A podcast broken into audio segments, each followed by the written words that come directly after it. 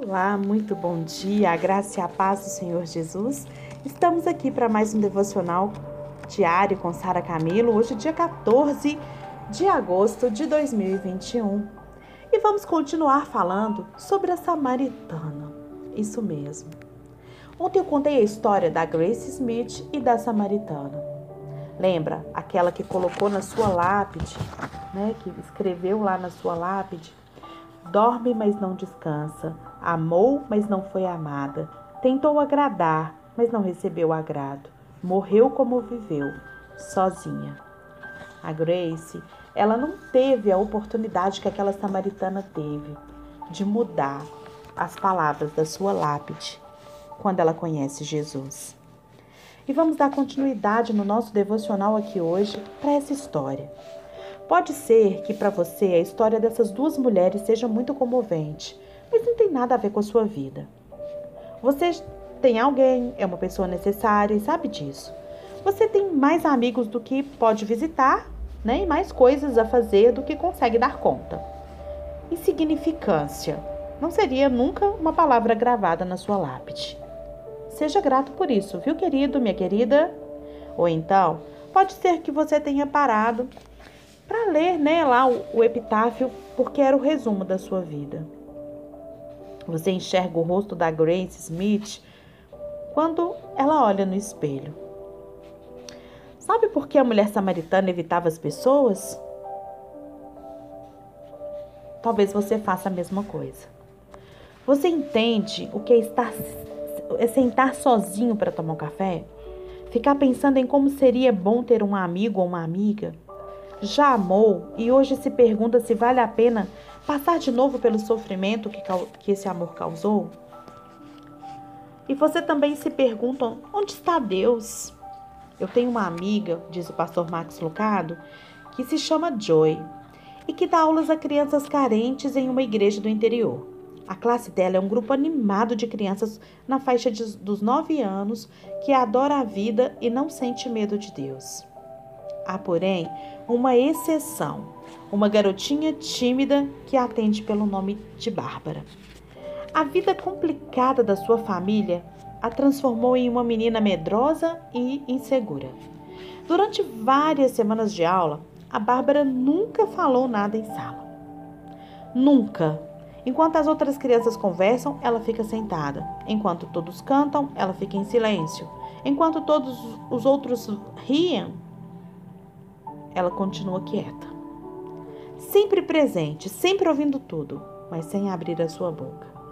Até um dia em que a Joy deu uma aula sobre o céu. E ela falou sobre como seria ver a Deus. Ela falou sobre o lugar onde haveria choro, onde não haveria choro e onde ninguém morreria. E Bárbara ficou fascinada, não tirava os olhos de Joy. Ela ouviu com avidez, com avidez e em seguida ergueu a mão. Senhora Joy! Joy ficou surpresa. Bárbara, ela nunca tinha feito uma pergunta. Sim, Bárbara. No céu também podem entrar garotas como eu? E mais uma vez, eu daria tudo, e eu, Sara Camilo, também, para ver o rosto de Jesus quando aquela breve oração chegou ao seu trono.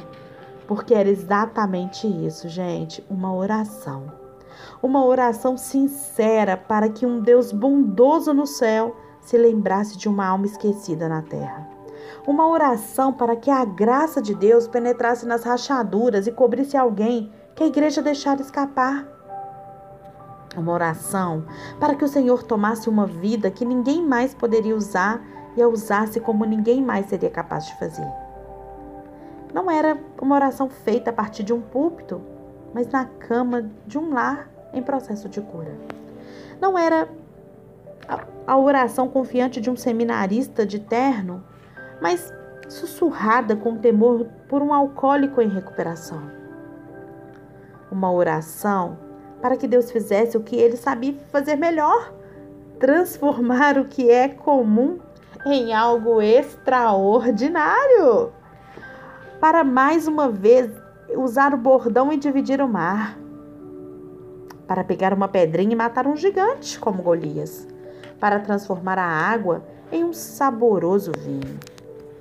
para alimentar uma multidão com o almoço de um jovem camponês, para tomar um pouco de lama nos dedos e restaurar a visão, para que três regos e duas estacas se tornassem a esperança da humanidade, para que uma mulher rejeitada fosse missionária. Tem dois títulos que a gente está falando, dois túmulos que a gente está falando aqui nesse capítulo. O primeiro é o solitário, né? É, é, o túmulo solitário lá no cemitério Lock Hill, né? O, o, da Grace Smith. E ela que não conheceu o amor, ela não conheceu a satisfação, ela não conheceu o sofrimento, né? E teve na sua lápide gravado palavras muito tristes: dorme, mas não descansa, amou, mas não foi amada, tentou agradar, mas não foi agradada. Esse, porém, ele não é o único túmulo, não é o único túmulo dessa história. O, segui, o segundo fica ali perto de um poço. A lápide é um cântaro, um cântaro esquecido.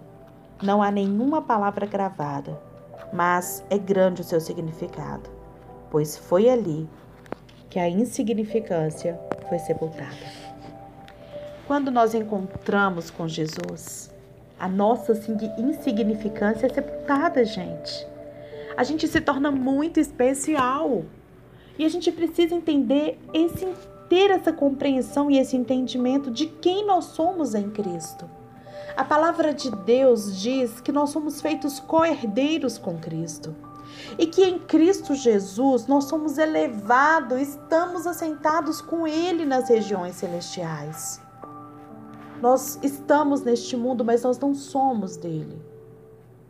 Quando eu digo nós, não somos nós evangélicos, mas somos nós cristãos, aqueles que verdadeiramente compreendem quem é Jesus, aqueles que verdadeiramente entendem o significado de não viver mais, mas deixar Cristo viver através da vida dele sabe? Aquele que abre mão dos seus desejos, das suas vontades, para que a vontade de Deus seja cumprida na sua vida.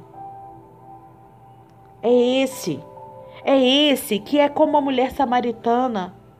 É esse cheio de pecado, doente, que vai buscar água no cântaro no, horário que não vai ter ninguém para que, não, que as pessoas não julguem. É esse que carrega um cântaro pesado um fardo de acusação, de racismo, sabe, de preconceito. É esse, é esse que Jesus quer, é esse que Jesus ama. A palavra de Deus, na palavra de Deus, o Senhor Jesus diz que ele não veio para aquele que está são, mas ele veio para aquele que precisa de ajuda. Se, se ele tivesse vindo para aquele que está são, talvez diferença nenhuma Jesus teria feito no mundo. Mas por que, que a diferença aconteceu? Porque não existe no mundo ninguém que é completamente são. Pela nossa força, a gente não consegue, nós somos doentes. Pela nossa força, mas com a força de Cristo em nós, nós podemos todas as coisas. E nós podemos e somos curados através do sangue de Jesus. Parece um jargão evangélico, o sangue de Jesus. O sangue de Jesus, gente. É a, metaforicamente a nossa libertação. É aquilo que te reconcilia quando você compreende o que Jesus fez por você. Quando você compreende esse amor sobrenatural. Quando você compreende o propósito de Deus em criar um ser humano. E você pode, nessa reconciliação, viver o melhor de Deus. Não abra mão de viver o melhor de Deus na sua vida. Não abra mão. Seja forte no Senhor, seja firme no Senhor e viva o melhor de Deus, em nome de Jesus.